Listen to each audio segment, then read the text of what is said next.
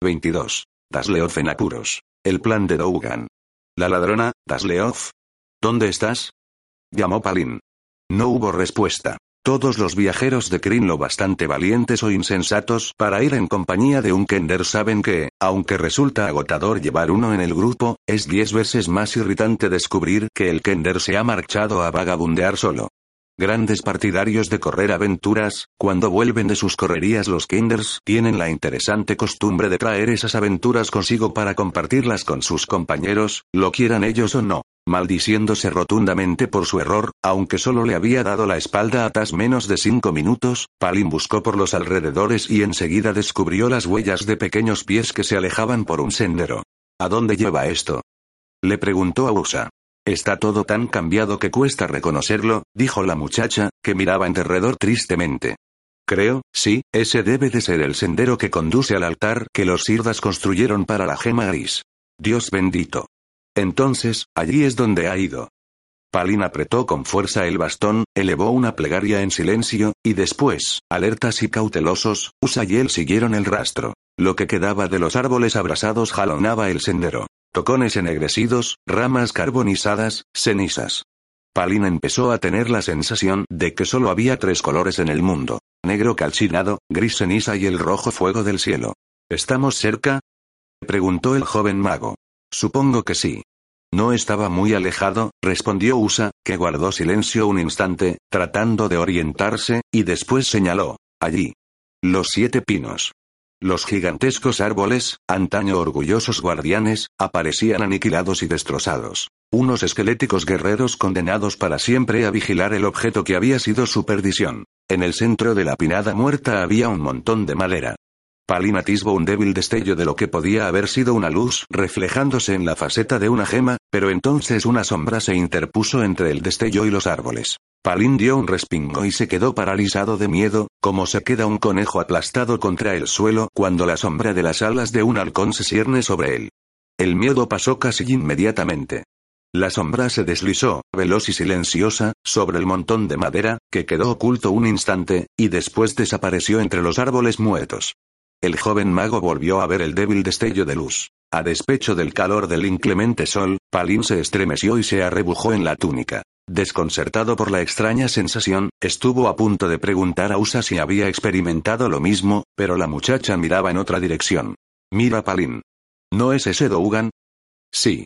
Me pregunto dónde estará Tas. Hablaban en voz muy baja, pero el sonido debió de llegar hasta el enano, pues este giró sobre sí mismo y miró en derredor.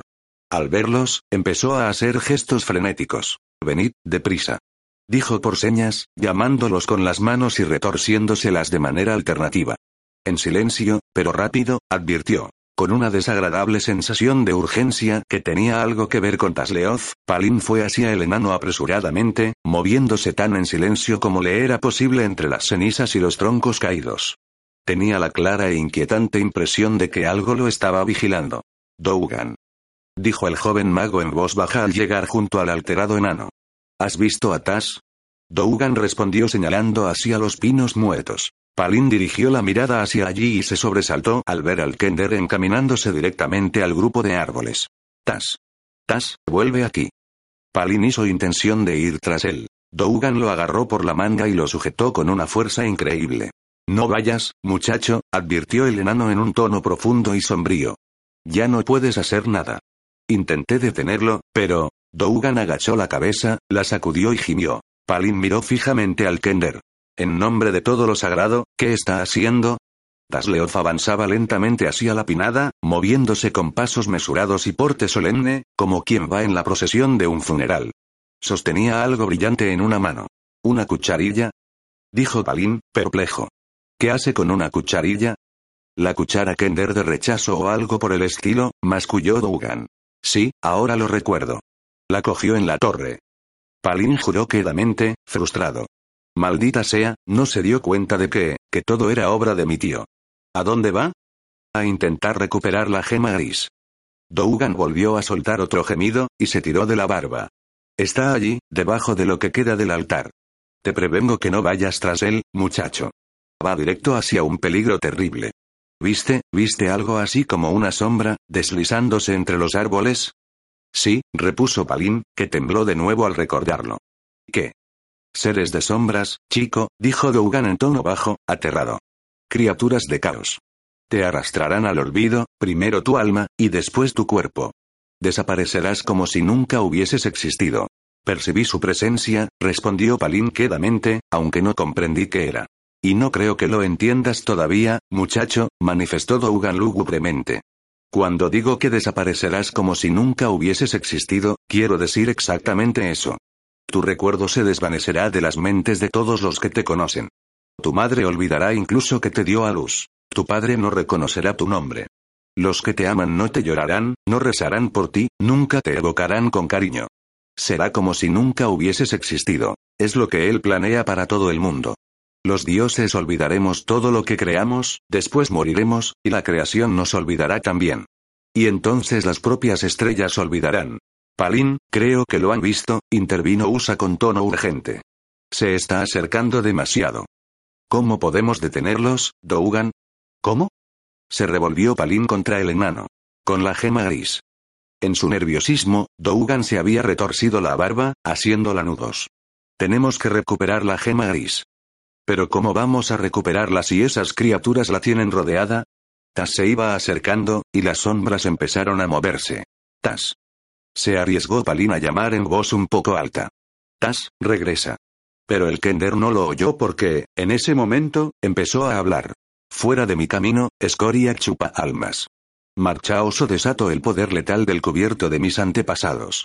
Marchaoso utilizo esta cuchara para sacaros vuestras tripas de sombras. Tas. Usa levantó la voz. Tas, por favor. Vuelve. Calla. Dougan la agarró con tanta violencia que casi la tiró. Mira. Mirad. Van por él. Una oscuridad más profunda que la noche más negra apareció deslizándose debajo de los abrasados pinos. Toda luz, todo sonido, todo color, todo movimiento, toda esperanza desaparecían como tragadas por aquella oscuridad indescriptible y no volvían a reaparecer. Cuatro de las figuras informes convergieron y empezaron a deslizarse sobre el suelo en dirección al Kender. Los seres de sombras ocultaban la luz del sol, los árboles, el cielo, el suelo. Chicos, mirad. Susurró Dougan en un estado de gran excitación. Han dejado la gema gris sin vigilancia. Palin apenas distinguía el altar. Le resultaba difícil incluso recordar dónde estaba. Detrás de los seres de sombras no existía nada. Cuando se movían, los objetos resurgían de repente, dando la impresión de cobrar consistencia en ese mismo momento. Estúpido Kender. Voy tras él, dijo Palin, que repasó el repertorio de conjuros que tenía memorizados, preguntándose cuál de ellos podría destruir a los seres de sombras, si es que alguno servía. Te acompaño, anunció Usa. No. Palin sacudió la cabeza. Quédate aquí con. Tuve por la gema gris, muchacha, interrumpió Dougan, cuyos negros ojos relucían con un brillo astuto. Podrías llegar en un momento y cogerla antes de que esas criaturas se den cuenta de lo que pasa. Has sido adiestrada en el arte, chica. Te he visto trabajar, Nueve Dedos decía que eres una de las mejores, no hay tiempo para preguntas ahora, muchacha. ¿Puedes apoderarte de la joya? ¿Con eso conseguiríamos detener a los seres de sombras? Preguntó Usa. Sí, pequeña, es posible. Por lo menos, añadió el enano, no causaría ningún perjuicio. ¿Con qué convertirme en nada, eh? La voz de Taz sonó estridente, aunque un poco temblorosa, cuando los seres de sombras se aproximaron más a él. Bueno, pues podéis llevaros vuestra nada y largaros donde no llegue la luz del sol. Ahora, muchacha. Instó Dougan. Usa soltó su bolsa en el suelo para tener libres las manos. Haciendo caso omiso de las protestas de Palín, le dio un fugaz beso en la mejilla, le palmeó el brazo, y, escabulléndose de sus manos, se alejó veloz y silenciosa entre los árboles. Palín lanzó una mirada funesta al enano. Se supone que eres un dios, así que ¿por qué no haces tú algo? Dougan estaba que no salía de su asombro. Ya lo hago, muchacho, ya lo hago. La idea de mandar a la chica fue mía, ¿no? Quiero decir contra esas criaturas. Palin señaló a los seres de sombras. Ah, muchacho, dijo el enano suavemente, están formados de la misma materia que yo. Son seres divinos, como yo. Y, aunque soy inmortal en tu plano, no lo soy en el suyo, ya me entiendes. ¿Qué pasaría con el mundo si me destruyen a mí, chico? No lo sé, repuso Palin fríamente. ¿No te apetece hacer una apuesta sobre eso? Creo que será mejor que vayas ahora, muchacho, dijo Dougan mientras se rascaba la barba. Parece que tu amigo Kender está en un pequeño apuro. Si les pasa algo a Usa o a él, juro por Paladine que lo lamentarás. Prometió el joven mago. Shirak. Ordenó al bastón que se encendiera y se dirigió presuroso hacia los siete pinos, hacia Tasleof. El Kender estaba a mitad de camino de la pinada, y los seres de sombras se habían situado en línea delante de él, dejando sin vigilancia la gema gris. Las pullas de un Kender podían desquiciar incluso a la persona más tolerante, a ser la que asesinara y descuartizara, pero los insultos de Taz habían provocado realmente que los seres de sombras abandonaran sus puestos.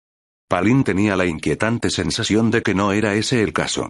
Le parecía mucho más probable que las criaturas ultraterrenas no tuvieran mucho interés en guardar la gema gris. Tenían un único objetivo, y ese era la destrucción. Pero, si advertían que Usa intentaba coger la joya, se volverían contra ella con toda rapidez. Palin observaba a la muchacha por el rabillo del ojo, temeroso de mirarla directamente por si los seres de sombras seguían la dirección de su mirada y la descubrían. Usa se desplazaba con agilidad y en silencio a través del arruinado bosque. Al menos, de momento, se encontraba a salvo. Los seres de sombras estaban concentrados en Tasleoth, y, en cuestión de segundos, tendrían un nuevo punto de atención. Palin. El joven mago estaba demasiado preocupado para sentir miedo. Tenía que discurrir un plan con el que rescatar a Tasleoth que al mismo tiempo mantuviera la atención de los seres de sombras alejada de la gema gris, y que, con suerte, los sacara a todos con vida de esto. Repasó de nuevo su repertorio de conjuros. Le parecía lógico que, puesto que eran criaturas de la oscuridad, los seres de sombras quizá fueran sensibles a la luz y pudieran ser destruidos con ella o, al menos, conseguir intimidarlos. El bastón de mago derramaba su propio fulgor sobre Palin. El joven metió la mano en uno de sus saquillos en los que guardaba componentes de hechizos, sacó una pequeña bola de guano de murciélago, la amasó con azufre, y, concentrándose, evocó las palabras mágicas del conjuro de bola de fuego. Concéntrate en el botín, le habría dicho linchado Geoffrey. Tócalo, sujétalo, haz lo tuyo en tu imaginación antes de hacer lo mismo con tus manos, lo que significaba que no dejara que nada la distrajera ni la apartara de su objetivo. Que pensara solo en la gema gris, en cómo la deseaba. Que no pensara en Palín ni en Tas, ni en aquellas horribles criaturas que tratarían de destruirla, la gema gris, la gema gris, ella lo era todo, todo. Usa vio que los seres de sombras se acercaban al Kender. La voz de Tas ya no sonaba con tanta seguridad, y le fallaba de vez en cuando. Sus pasos se hicieron más lentos, y la cucharilla, que al principio había sostenido ante sí con tanta audacia, ahora se agitaba en su mano temblorosa. No tengo miedo. Gritó Tas. Solo estoy, enfadado. De verdad que me estáis cabreando, así que, retroceded. Yo. Su voz cambió, sonó estrangulada. Alto, no sigáis. ¿Se puede saber qué estáis haciendo? Dejad de adoptar mi aspecto. Tasleoth miraba con los ojos desorbitados lo que había delante de él, algo que era lo más terrible que podía imaginarse. Palin salió de entre los árboles. El cristal que remataba el bastón de mago brillaba con una luz blanca y vibrante. La joya, muchacha.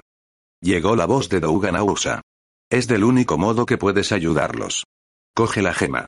Usa apartó con esfuerzo los ojos de Palin y de Tas, y volvió a concentrarse en su objetivo, como le habían enseñado. Llegó al círculo de los siete pinos muertos y se deslizó entre ellos. El montón de madera que una vez había sido el altar se encontraba en el centro.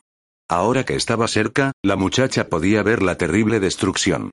Alguna mano gigantesca, actuando con rabia y cólera, había convertido en astillas lo que en su momento fue un hermoso pedestal de madera pulida y cubierto de runas talladas. A su mente acudió un doloroso recuerdo. Los Irdas construyendo este altar, trabajando largas horas con sus herramientas y su magia, tallando, lijando, puliendo, tejiendo sus hechizos con la madera, hechizos que inmovilizarían a la gema gris. Prod no lo había aprobado.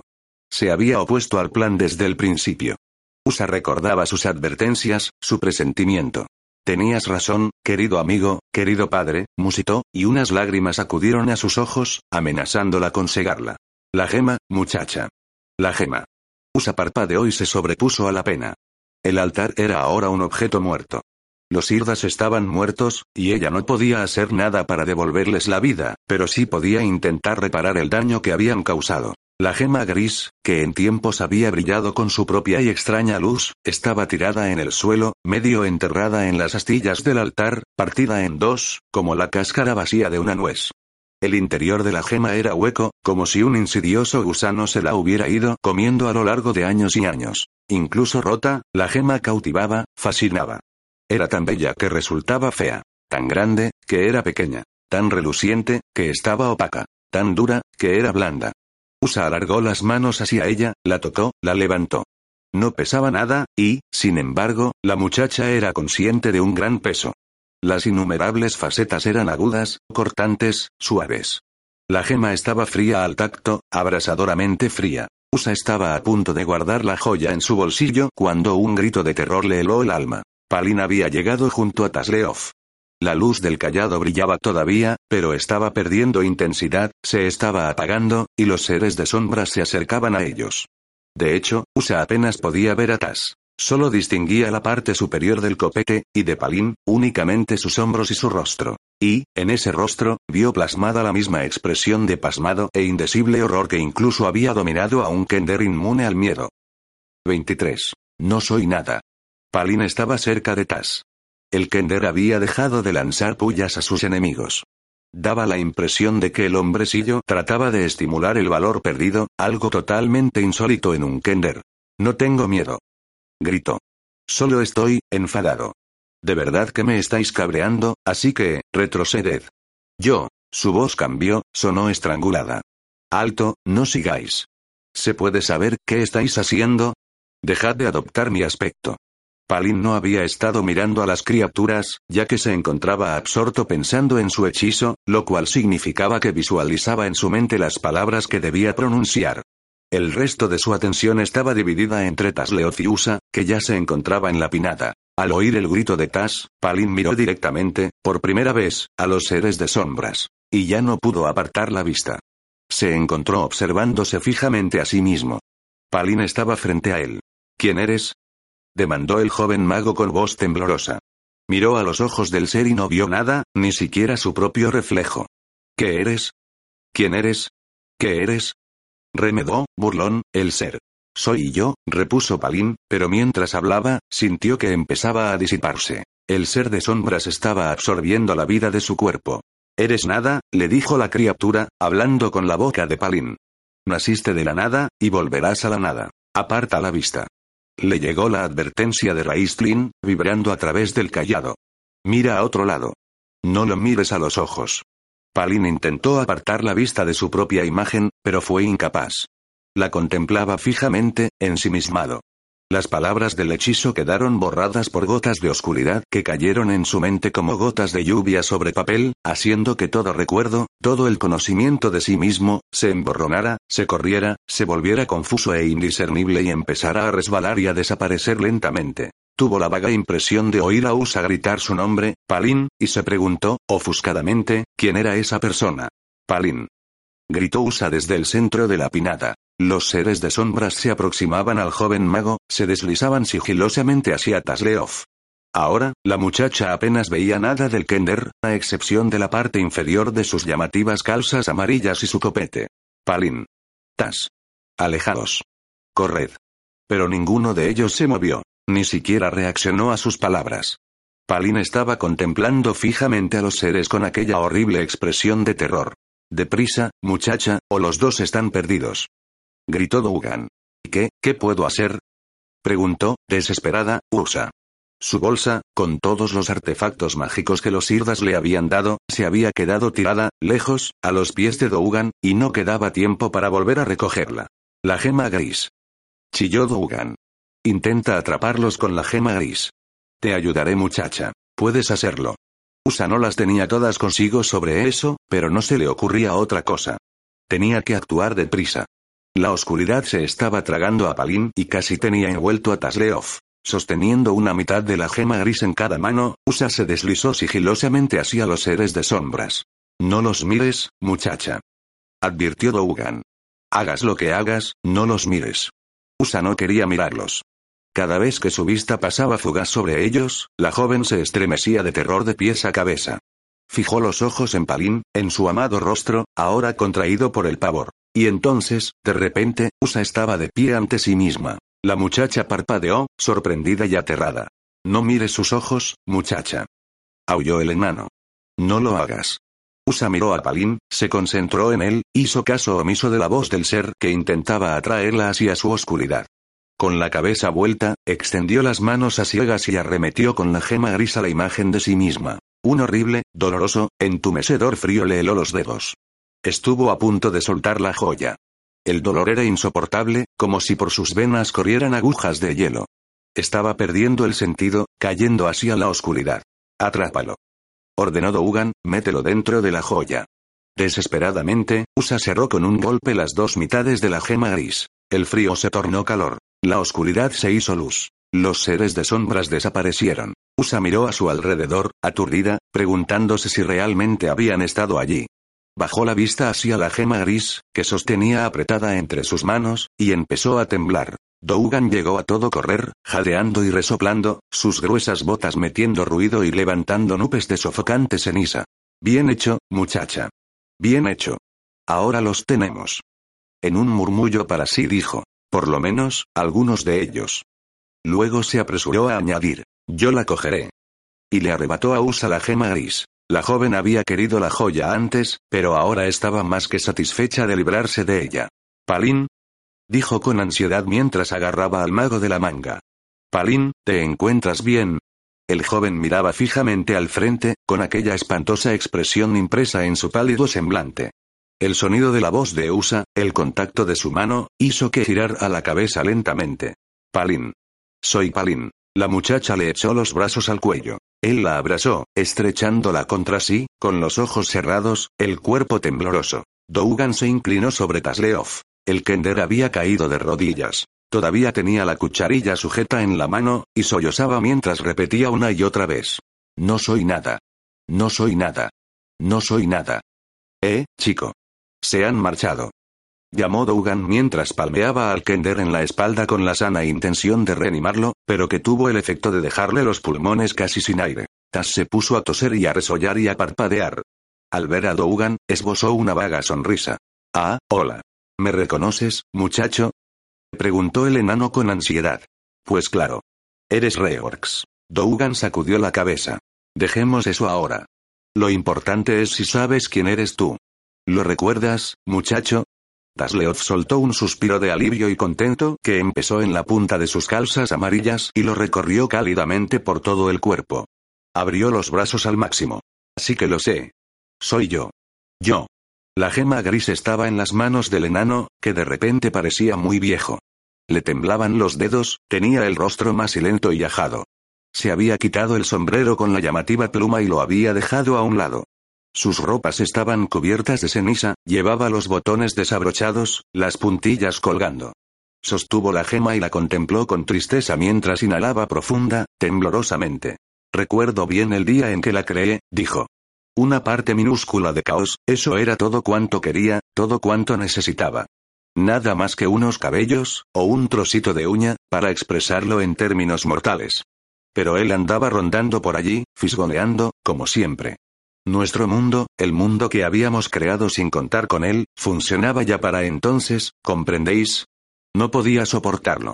El desorden, la confusión, la anarquía, habría disfrutado viendo nuestra creación hundiéndose en todo eso. Sobre todo detestaba mi forja. Dar forma, concebir, producir cosas, era un anatema para él.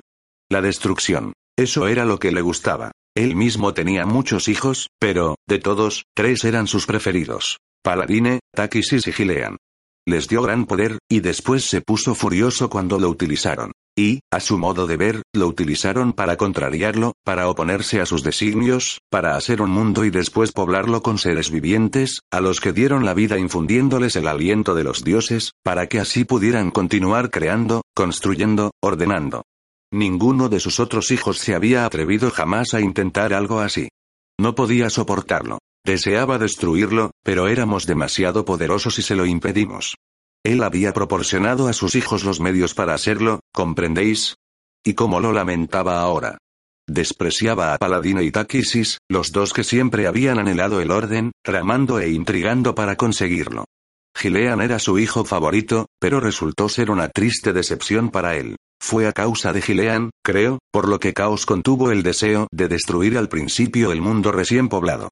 Pensó que Gilean se ocuparía de que él lo reinara. Pero Gilean había tenido siempre una inclinación estudiosa, con la nariz metida en un libro, reacio a que lo molestaran. Y, así, Paladino y Takisis lo hicieron a su modo, y el equilibrio fue cambiando hacia uno u otro lado, con Gilean en medio, pasando páginas.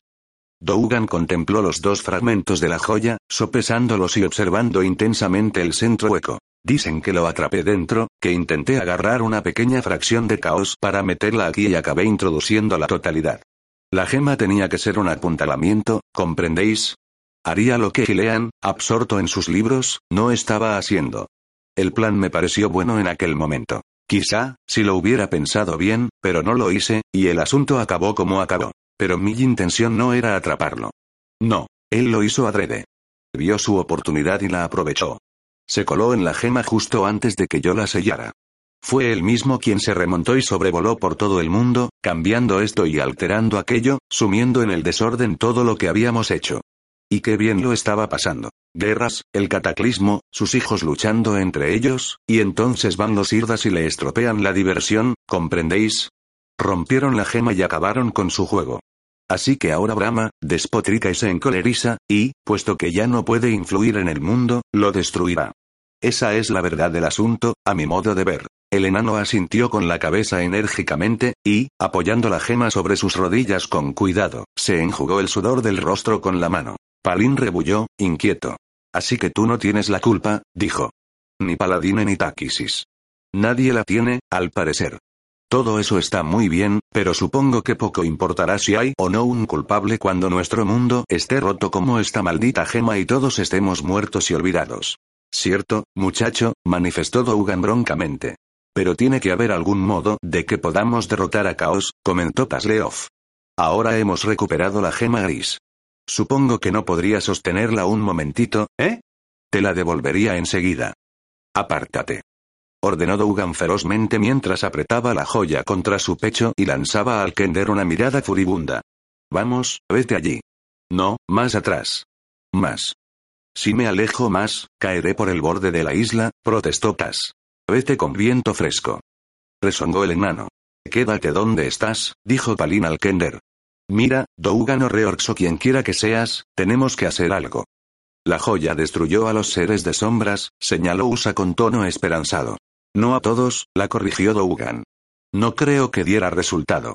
Los seres de sombras se extenderán sobre el mundo como la más oscura noche, empezando por la torre del sumo sacerdote. Es allí donde Caos imagina que puede golpear con mayor fuerza a sus dos hijos más poderosos, Paladino y Takisis, ¿comprendéis? Una vez que estén destruidos ambos, y eso ocurrirá si la torre del sumo sacerdote cae, entonces enviará a sus legiones de demonios por el resto del mundo. Entonces deberíamos ir a la torre, dijo Palin, frustrado. Podemos utilizar la gema gris para ayudar a los caballeros a derrotar a Caos. Los caballeros ya tienen ayuda, chico, aunque quizá no lo sepan. Los otros dioses no se han quedado de brazos cruzados, y sus fuerzas están actuando por todo Ansalón. Pero esta, Dougan acarició la gema gris, esta es la clave de todo. Si mi idea funciona, podremos detenerlo y mandarlos a él y a sus huestes bien lejos. ¿Tienes un plan, entonces? dijo Palin. ¿Dices que queréis hacer algo? preguntó el enano, mirándolo con expresión astuta. Por supuesto, repuso el joven, impaciente. Queremos hacer cuanto sea posible. Incluso si es algo tan peligroso que lo más probable es que no salgáis con vida, que incluso si sobrevivís habréis cambiado para siempre? Yo voy también. Intervino Tasleoz, levantando la mano.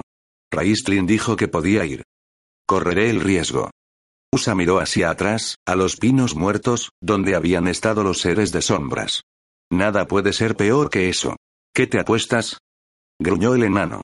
Por lo que dices, todo el mundo en Ansalón se enfrentará al peligro. Queremos correr su misma suerte.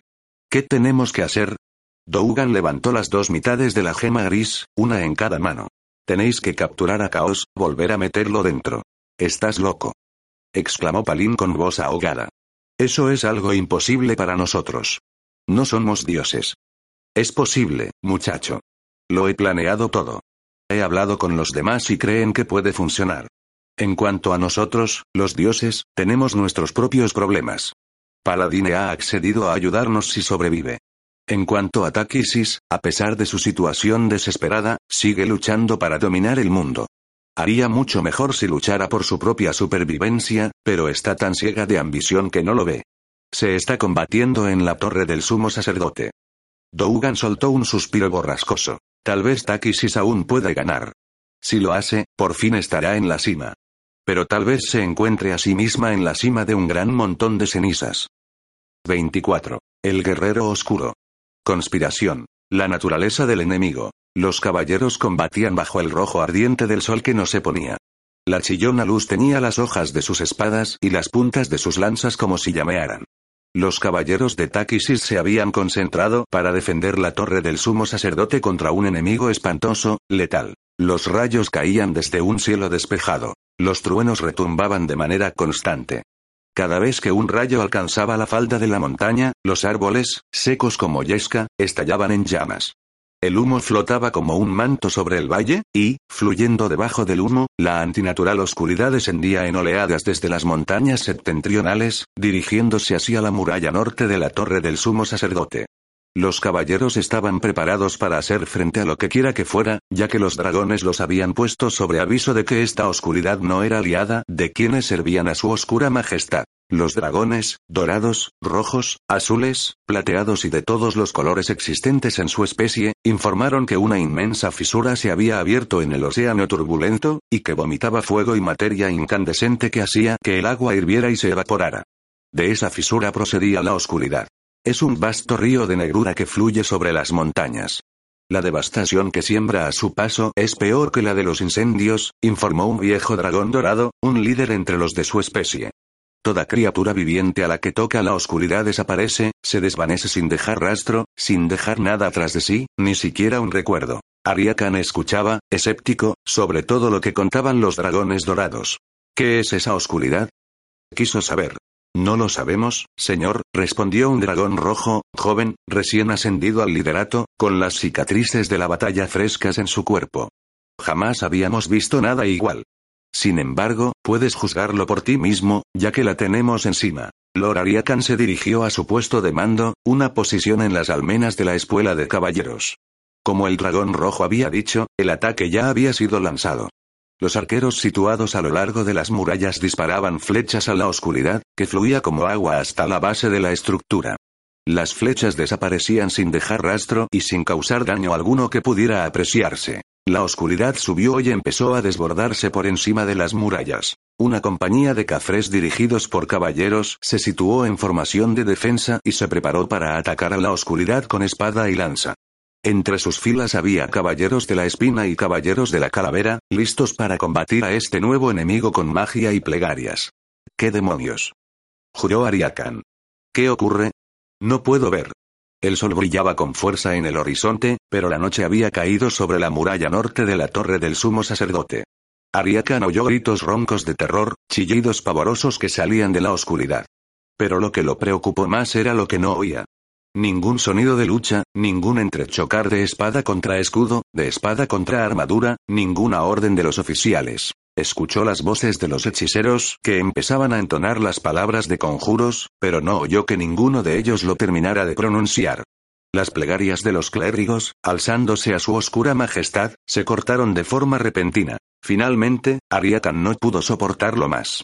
Voy a bajar, anunció, desestimando las protestas de sus oficiales. Pero, antes de que pudiera dar un paso, la oscuridad se retiró de manera tan repentina como había llegado. Fluyó hacia atrás por encima de la muralla, descendió al suelo y se deslizó entre los árboles, mezclándose con el humo. Los caballeros lanzaron vítores al principio, creyendo que sus fuerzas habían hecho retroceder al enemigo. El clamor cesó cuando la fiera luz del sol reemplazó la oscuridad. Entonces se hizo patente que no se trataba de una victoria, que la oscuridad se había retirado por alguna razón, por nuestra bendita soberana. Musitó Ariakan, estupefacto, horrorizado. De los cientos de soldados que habían montado la defensa de la torre en la muralla septentrional, no quedaba ninguno. La única indicación de que había habido alguien allí eran los objetos que habían llevado encima.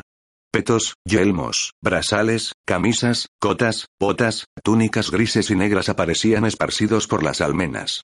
Encima de un peto había una espada. Cerca de un tocado de plumas, una lanza adornada también con plumas. Sobre una túnica gris yacía un saquillo con pétalos de rosa. Junto a una túnica negra se veía una masa. No quedaba ningún ser viviente. Todos y cada uno de ellos habían desaparecido. No había sangre derramada, pero, por el sonido de aquellos gritos espantosos, todos habían perecido en medio de grandes tormentos. Y, lo que era peor, los que contemplaban conmocionados la horrible escena eran incapaces de recordar un solo rostro o nombre. Nadie dudaba que allí había habido hombres y mujeres vivos. Había pruebas palpables que lo demostraban. La gente casi podía recordar. Sostenía las posesiones de amigos y compañeros en sus manos y las miraba fijamente con miedo y sobrecogimiento. Pero, por mucho que lo intentaba, no conseguía recordar a los desaparecidos. ¿Qué fuerza espantosa es esta? Se preguntó Ariakan, desconcertado y furioso. Su semblante estaba ceniciento, con una expresión de total perplejidad. Los que lo conocían, frío y tranquilo en la batalla, ahora lo veían estremecido hasta el fondo de su ser. ¿Y cómo vamos a combatirla? Encontrad a alguien que pueda decírmelo. Traed a los clérigos y a los caballeros grises, a los que queden, añadió sombríamente. Pero aunque cada clérigo y hechicero tenía algunas ideas, ninguno de ellos pudo aportar información que fuera segura. Por lo menos, parece que el enemigo se ha retirado, dijo el subcomandante Trevalin. Quizá los que lo combatieron salieron victoriosos, aunque pagaron con sus vidas. No. Ariakan contemplaba fijamente la impenetrable oscuridad que acechaba entre los llameantes árboles. No, las sombras no se retiraron porque hubieran perdido. Lo han hecho adrede, para que podamos ver lo ocurrido con nuestros compañeros. Su comandante, quien quiera o lo que quiera que sea, desea desmoralizarnos, que nos asustemos, que cunda el pánico. Pero, por su oscura majestad, no permitiré que eso ocurra. Regresad con vuestras compañías, ordenó a sus oficiales. Que se retiren esos restos inmediatamente. Hablad con vuestros hombres, intentad descubrir si alguno vio o oyó algo que pudiera darnos alguna idea sobre este enemigo y lo que ocurrió con quienes lo combatieron. Informadme directamente a mí cualquier cosa que descubráis. Estaré en el nido del Martín Pescador. Sus comandantes se dispersaron para restablecer el orden y la disciplina en las nerviosas tropas. Los caballeros volvieron a sus ocupaciones, interrumpidas solo de manera esporádica cuando aquí o allí, este o aquel hacía un alto para echar una mirada a las almenas septentrionales, que ahora se decían estaban malditas. Ariakan, acompañado de sus guardias personales, ascendió al mirador conocido como el nido del Martín Pescador. Dejó a sus guardias al pie del último tramo de escalones, y subió solo los restantes peldaños. El punto más alto de la torre, el nido del Martín Pescador, era una estancia pequeña, circular, con ventanas alargadas y estrechas alrededor de todo el perímetro que proporcionaban una vista impresionante de las montañas Vingard, las llanuras de Solamnia, y los contornos. Ariatan miró hacia el manto de humo suspendido sobre el valle, que llegaba hasta los picos de las Vingard. Vio la extraña oscuridad flotando entre riscos y despeñaderos, devorando la luz. Al estar solo, Ariakan pudo dar rienda suelta a su frustración. Paseó de un lado a otro por la pequeña habitación, yendo de ventana en ventana, buscando respuestas, su alma llena de pavor y negros presentimientos. Recordó lo que le había contado el joven mago sobre el regreso de Caos, de que los propios dioses estaban amenazados, en peligro. No lo había creído, hasta ahora. Mientras contemplaba las montañas, tratando de ver algo que pudiera darle algún indicio, escuchó el ruido de unas botas remontando las escaleras. Un mensajero, musitó para sí, reavivada su esperanza. Los míos han descubierto algo. Pero la persona que entró en la cámara no era un mensajero falto de aliento que trajera información importante. La persona era un guerrero, uno de los propios caballeros de Ariakan, presumiblemente, pues el hombre iba vestido con una brillante armadura negra. Su rostro estaba oculto, ya que llevaba cerrada la visera del yelmo. ¿Quién eres, señor caballero? demandó Ariakan. ¿Por qué has abandonado tu puesto? El caballero no respondió. Era muy alto, tanto que la negra pluma del yelmo rozaba el techo. Sus hombros eran anchos, los brazos, gruesos y musculosos. Una pesada espada colgaba de su costado, enfundada en una vaina de cuero oscuro, decorada en la parte superior con cinco bandas de colores. Rojo, azul, verde, blanco y negro. La empuñadura de la espada tenía la forma de un dragón con cinco cabezas. La capa con la que se cubría era negra, como si llevara la propia noche sobre sus hombros. Los ojos del caballero eran claros y ardientes como estrellas. El recuerdo empezó a despertar en Ariakan. Conocía a este caballero, lo había visto antes, en algún momento del lejano pasado. El mandatario cayó de hinojos, invadido por un temor reverencial, una veneración sin límites. Majestad. Levántate, Ariakan, dijo una voz de mujer tan profunda como el propio abismo. La hora de la perdición ha llegado. Caos, padre de todo y de nada, ha regresado. Ha vuelto encolerizado, dispuesto a destruir todo lo creado. Luchamos por nuestra propia existencia. Mis caballeros y yo estamos dispuestos, vuestra majestad. Lord Ariakan se puso en pie.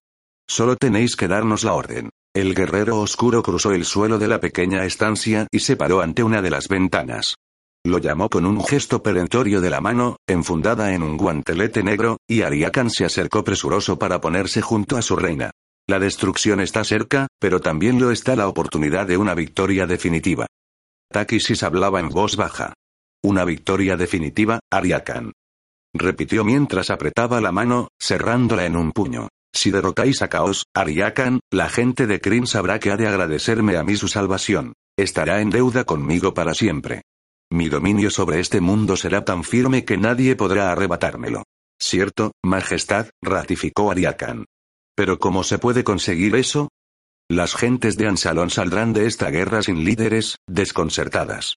Reinará la anarquía. Entonces será nuestra oportunidad. Cuando las fuerzas de caos hayan sido rechazadas, vosotros, mis caballeros, debéis estar preparados para haceros con el control. Ya controlamos gran parte de Ansalón, Majestad, protestó Ariakan, creyendo que la diosa insinuaba alguna crítica a él y a sus caballeros. ¿Dirigís Silvanesti? preguntó Takisis. ¿Ha caído el reino enano de Torbardín? Todavía no. La expresión del mandatario era sombría. Tus fuerzas combaten todavía en el God del Norte. En Qualinesti alienta la rebelión. ¿Y qué me dices de Taladas y de las regiones distantes de este mundo? Vuestra Majestad debe darnos tiempo, repuso Ariakan, pálido y cenudo. No os hace falta tiempo. Dejaremos que las fuerzas de caos hagan vuestro trabajo por vosotros, ¿comprendes? Comprendo, Majestad, dijo el mandatario al tiempo que hacía una reverencia. ¿Cuáles son vuestras órdenes? Paladine está utilizando todo lo que tiene contra Caos. Las fuerzas del bien serán totalmente derrotadas, barridas, diezmadas. Tenemos que actuar para que esto no nos ocurra a nosotros. Dejarás cierto número de caballeros y sus dragones en reserva. Mantén a una de tus alas sin tomar parte en la inminente batalla. Y hazlo en secreto. Cuando la lucha por la torre del sumo sacerdote haya terminado con nuestra victoria, estos caballeros estarán descansados, listos para emprender el vuelo y tomar el poder en los puntos estratégicos claves del continente de Ansalón. Tus caballeros no estarán solos. He alertado a otros leales a nuestra causa. Ogros, draconianos, minotauros, goblins. En este mismo momento, combaten como aliados con las fuerzas del bien. Pero, cuando esto termine, se unirán a tu ejército, para completar la conquista. Como ordenéis, Majestad, repuso Ariakan. Volvió a mirar por la ventana, hacia la antinatural oscuridad. Pero primero tenemos que defender la torre del sumo sacerdote contra el enemigo. ¿Podéis decirme algo sobre este adversario, Majestad? ¿Qué es? Son seres de sombras, criaturas creadas con la esencia de caos. No tienen forma ni consistencia. Mirarlos es hundirse en el olvido. Cuando atacan, asumen la forma de su oponente, exacta en cada detalle. Cuando hablan, sus palabras son de desesperación y desaliento, privando a sus enemigos del deseo de luchar. Si tocan a un ser mortal, lo reducen a nada. Y con la siguiente oleada vendrán demonios guerreros. Estos son criaturas tan frías como la vasta y vacía oscuridad del espacio. Si una espada los golpea se rompe en pedazos, como si fuera de cristal. Si un hombre los toca con la mano, ésta se quedará entumecida, muerta, y jamás volverá a recobrar el calor. Entre estas tropas están los dragones de fuego, que tienen garras llameantes y el aliento tóxico y sulfúreo. Estos son los enemigos a los que os enfrentaréis, los enemigos a los que debéis derrotar. ¿Cómo vamos a derrotar a semejantes criaturas, Majestad? preguntó Ariakan, con expresión sombría. Como son criaturas sin forma ni sustancia, nacidas de caos, se las puede destruir con cualquier arma forjada que haya sido tocada por uno de los dioses. Todas las espadas de tus caballeros han recibido mi bendición. Estas armas matarán a los seres de sombras. Los caballeros tienen que evitar mirar a los ojos a estos seres. Pero, al mismo tiempo, tienen que acercarse lo bastante a ellos para descargar el golpe.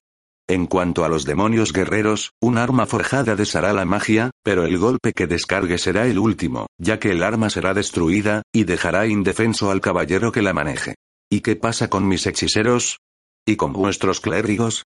Los conjuros de luz impedirán que los seres de sombras adopten la forma de su enemigo. Los de fuego, los destruirán, pero los hechiceros tienen que ser capaces de cerrar sus mentes a las voces letales o serán exterminados. En cuanto a los clérigos, cualquier objeto sagrado que toque a un guerrero demonio lo arrojará al olvido, pero el objeto se perderá, sacrificado. Ariakan guardó silencio, pensativo. Luego asintió con la cabeza. Empiezo a entender por qué vuestra majestad quiere que haya tropas en reserva. Esta batalla nos debilitará considerablemente.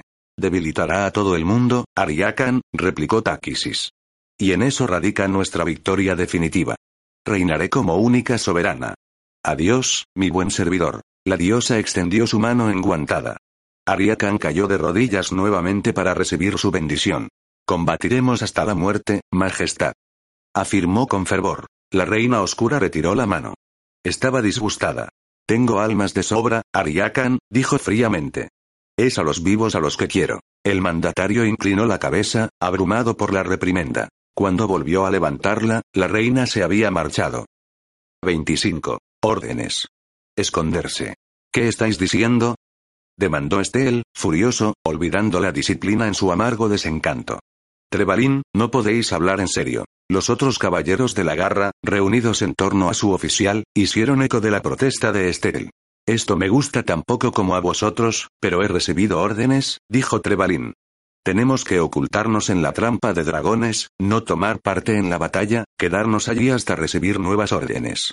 Y, añadió, clavando en sus hombres una mirada severa, debemos guardar esto en secreto. Habrá pena de muerte para cualquier hombre que hable sobre el asunto fuera de esta garra. Se nos está castigando, dijo uno de los caballeros. ¿Qué hemos hecho para disgustar a nuestro señor? preguntó otro. Escabullirnos en secreto, ocultarnos en la oscuridad como apestosos guris. La gente hará canciones sobre el valor de nuestros compañeros, y griega. También las harán sobre nuestra deshonra. Basta ya, caballeros. Mis órdenes vienen directamente de Lord Ariakan, dijo Trebalín con tono cortante. Tiene un plan en mente. Nuestra obligación es obedecer, no cuestionar sus decisiones. Si tenéis alguna queja, os sugiero que se la expongáis a su señoría. Aquello acalló las protestas. Al menos, las pronunciadas en voz alta. Los caballeros intercambiaron miradas descontentas, ceñudas, pero no dijeron nada. Debido a la necesidad de mantener en secreto la reunión, Trebalín había llevado a sus hombres al barracón de la garra, lejos del grueso del ejército. Echó un vistazo por la ventana. El sol empezaba por fin a ponerse, y brillaba luctuosamente en el horizonte, como si el astro detestara perderse la inminente batalla. La torre se preparaba para el siguiente ataque, vaticinado por las inmensas manchas de oscuridad que se deslizaban por la ladera de la montaña, filtrándose alrededor de las murallas. Ahora se podían ver ojos en la oscuridad, ya que los guerreros demonios marchaban entre los seres de sombras. Solo ojos, nada más. Eran rojos, horrendos, con un brillo de muerte. La visión permitía que cada caballero compartiera la descripción de su oscura majestad de los seres de sombras y los guerreros demonios, y de cómo derrotarlos.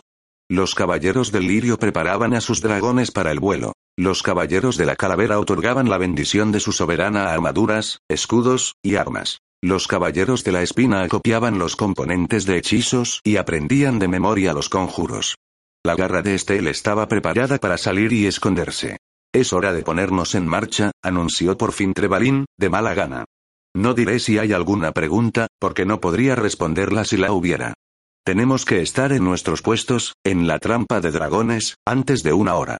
Debido a la necesidad de actuar en secreto, id allí solos o en parejas, y dirigios por rutas diferentes. El caballero oficial Brickblade os las asignará. Sombríos, los caballeros se prepararon para dirigirse a su nueva posición, en un sótano con las ancianas y los niños, como dijo uno de ellos, aunque con cuidado de que Trebalín no lo oyera. Y a Estel lo enfurecía perderse la batalla y todo lo demás, pero, tras su primer arrebato, no volvió a decir nada. Había recuperado su rango, de nuevo era el segundo al mando en su garra y, como caballero oficial, se esperaba que le diera a Trebalín su respaldo incondicional e incuestionable. Estel organizó a los caballeros de su garra, dio a cada grupo instrucciones de su ruta correspondiente, escuchó sus quejas, hizo cuanto pudo para aplacarlos hablando de fuerzas de choque y misiones secretas.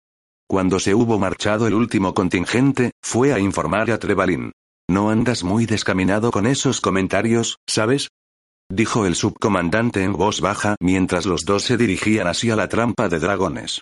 Por lo que he podido averiguar, se nos mantiene en reserva para encargarnos de alguna misión importante encomendada a Lord Ariakan personalmente por su majestad.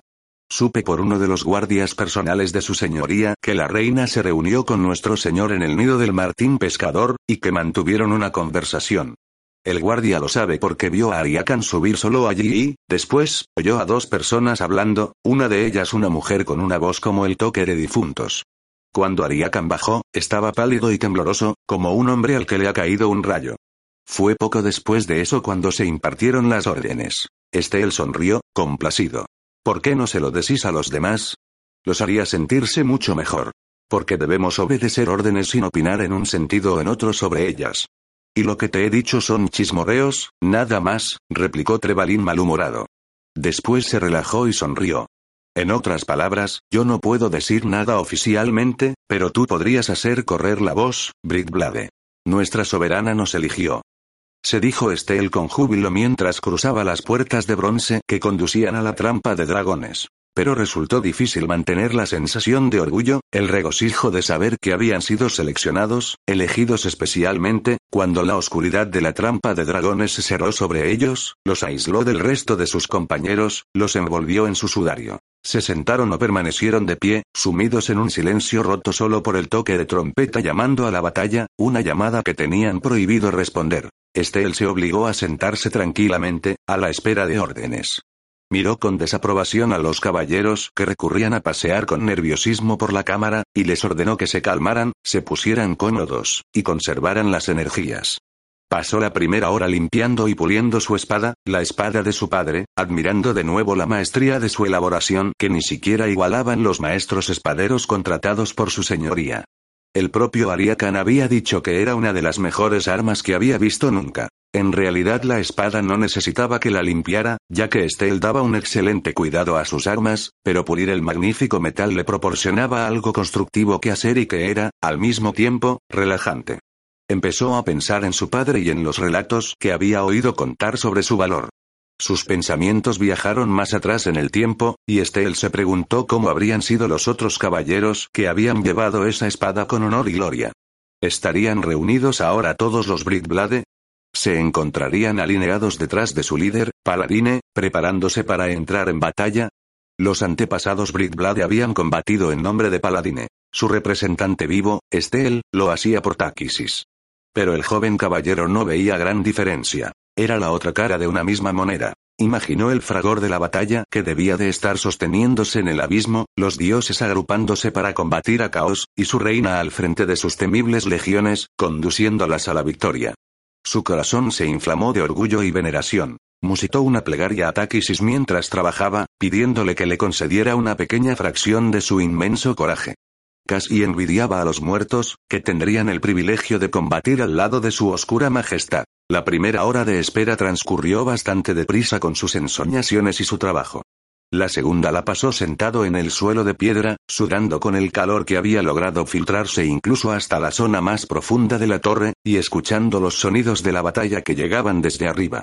Los otros caballeros también escuchaban, especulando sobre lo que estaría ocurriendo. Los sonidos eran imprecisos, apagados y distorsionados, ahogados por el retumbar de los truenos que sacudían la torre hasta sus cimientos, el salvaje clamor de las trompetas, el sordo y rítmico latido de las máquinas de guerra.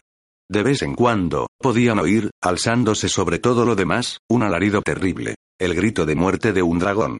Cuando esto ocurría, los caballeros se sumían en el silencio y miraban fijamente el suelo de piedra. El tiempo pasó y no hubo noticia alguna.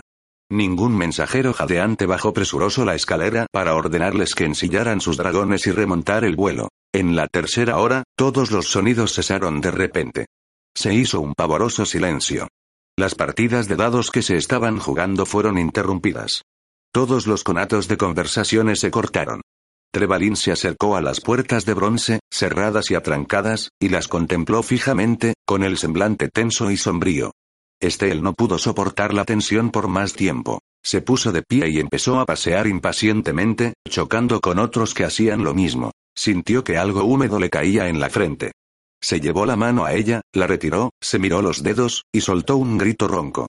Que alguien traiga una antorcha. Deprisa. Ordenó. Le trajeron varias, y los hombres se arremolinaron en torno a él, nerviosos. Trebalín se abrió paso a través del círculo de caballeros. ¿Qué pasa? ¿A qué viene este alboroto? Apartaos. Será mejor que veáis esto, subcomandante, dijo Estel. Dirige esa luz hacia aquí. Uno de los caballeros bajó la antorcha, y el resplandor brilló en un charco que se estaba formando sobre el suelo de piedra. En el súbito silencio que se hizo, todos pudieron escuchar el incesante goteo. Trebalín se agachó sobre una rodilla, mojó las puntas de los dedos en el charco, y alzó la mano hacia la luz. Sangre, dijo quedamente mientras levantaba la vista al techo. Trebalín se puso de pie. Voy a subir ahí, anunció, y varios de los caballeros lanzaron vítores. Callad de una vez, ordenó, colérico. Aprestad las armas y estáos preparados. Britblade, ven conmigo. Los otros se dispersaron rápidamente, contentos de hacer algo, aunque solo fuera abrocharse los talabartes y las armaduras. Estel acompañó a su superior hasta las puertas. Quedas al mando mientras estoy ausente, dijo Trebalín. Guardó silencio, pero no se marchó. Miró de nuevo a las puertas y otra vez hacia la cámara, como si estuviera decidiendo si hablar o no. Finalmente, en voz baja, añadió. Britblade, ¿has notado algo extraño? ¿Algo sobre la visión?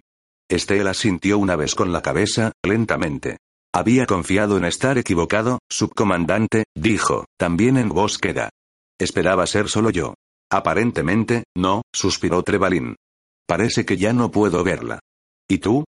Tampoco, subcomandante. Trebalín sacudió la cabeza, y se puso los guanteletes. Estoy desobedeciendo órdenes directas al hacer esto, pero sin la visión para guiarme, algo va mal. Tal vez esté en nuestras manos arreglarlo, si podemos. Esperadme aquí, no tardaré. Trebalín cogió una antorcha, levantó la pesada tranca de las puertas, las abrió, y salió. Estel se quedó en el umbral, siguiendo con la mirada la luz que se alejaba por el corredor hasta que el resplandor desapareció. Continuó en el mismo sitio, con una de las puertas entreabierta un rendija, esforzándose por oír algo. Los otros caballeros se reunieron con él, formando un semicírculo a su alrededor. Permanecieron en silencio, salvo por el tintineo de alguna armadura al moverse un caballero, y el sonido acompasado de las respiraciones. Y entonces el resplandor reapareció al final del corredor. La luz vacilaba, como si la mano que sostenía la antorcha estuviera temblorosa, insegura.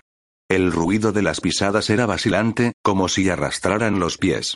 Trebalín apareció, apoyándose contra la pared. Caminaba lentamente. Se detuvo, miró a sus hombres con los ojos turbios, vacíos de expresión, como si no supiera quiénes eran ni qué hacían allí. Su semblante estaba ceniciento bajo la luz de la antorcha, que de repente cayó al suelo. Siguió ardiendo allí, chisporroteando y echando humo. Nadie se movió para recogerla. Subcomandante, dijo Estel. ¿Qué ocurre? ¿Qué pasa ahí fuera? Nada, contestó Trebalín con una voz sin inflexiones. Todos están, muertos. Nadie habló, aunque alguien inhaló con un sonido siseante. Trebalín cerró los ojos con un gesto de dolor, y unas lágrimas asomaron entre sus párpados. Mi señor, muerto. Sus palabras sonaron como un sollozo. Abrió los ojos, inyectados en sangre, y miró en derredor. Muerto. ¿Os dais cuenta? Todos muertos. Muertos, todos, muertos. Se tambaleó, las rodillas le flaquearon y se deslizó pared abajo. Estel cogió a su superior por los brazos. Señor, estáis herido. ¿Dónde? Vosotros, ayudadme a quitarle la armadura. Trebalín agarró la mano de Estel, deteniéndolo. Es inútil, dijo. Me, sufrió un ahogo, y tragó saliva con esfuerzo. Me alcanzó, por detrás. Trebalín frunció el entrecejo en un gesto colérico, desconcertado. Cobarde, atacar, por la espalda, no lo vi, no tuve la menor oportunidad de defenderme, sin honor. Señor, ¿está el enemigo ahí fuera? ¿Cuántos son? Trebalín sacudió la cabeza. Boqueó, intentó hablar, pero de sus labios solo salieron burbujas de sangre y saliva. Su cuerpo se recostó pesadamente contra la pared, y la mano que sujetaba la de Estel se quedó flácida. El caballero sostuvo la mano de su oficial un momento más, y luego la dejó suavemente, con respeto, sobre el pecho del hombre muerto. Y con taquisis, señor, dijo Estel suavemente. Entonces se fijó en el descomunal corte que había atravesado la negra armadura como si fuera de papel. Vio la piel chamuscada y sangrante. El enorme y feo tajo en el costado. Eso lo hizo una garra, señaló un caballero con gesto sombrío, sobrecogido. De ser así, entonces era una garra de fuego, manifestó Estel mientras se ponía de pie lentamente. Miró hacia la puerta. Me pregunto cuáles serían nuestras órdenes. Ahora ya no importa, dijo uno de los caballeros. ¿Cuáles son tus órdenes, señor? Entonces Estel cayó en la cuenta de que estaba al mando. Y no solo al mando de su garra, sino, si lo que Trebalín había dicho era cierto, al mando de la torre del sumo sacerdote. Apartó la terrible idea de su mente. Trebalín tenía que haberse equivocado. Había recibido una herida espantosa y debía de estar confundido. Era imposible que todos estuvieran muertos. Estel tomó una decisión. Dos de vosotros, tended al subcomandante ahí dentro, y cubrid el cadáver con su escudo. El resto de vosotros, aprestad vuestras armas y venid conmigo. Si la torre ha caído, es probable que el enemigo no sepa que estamos aquí abajo. Quizá podamos pillarlos desprevenidos. Nada de luz, y no hagáis ruido. Estel mojó los dedos en la sangre de Trebalín y la extendió sobre el negro brasal, del mismo modo que otro caballero se habría puesto la cinta regalada por su dama. Desenvainó la espada, la espada de su padre, y salió por las puertas de la trampa de dragones. De uno en uno, tras hacer un saludo a su oficial muerto, los caballeros negros fueron tras él.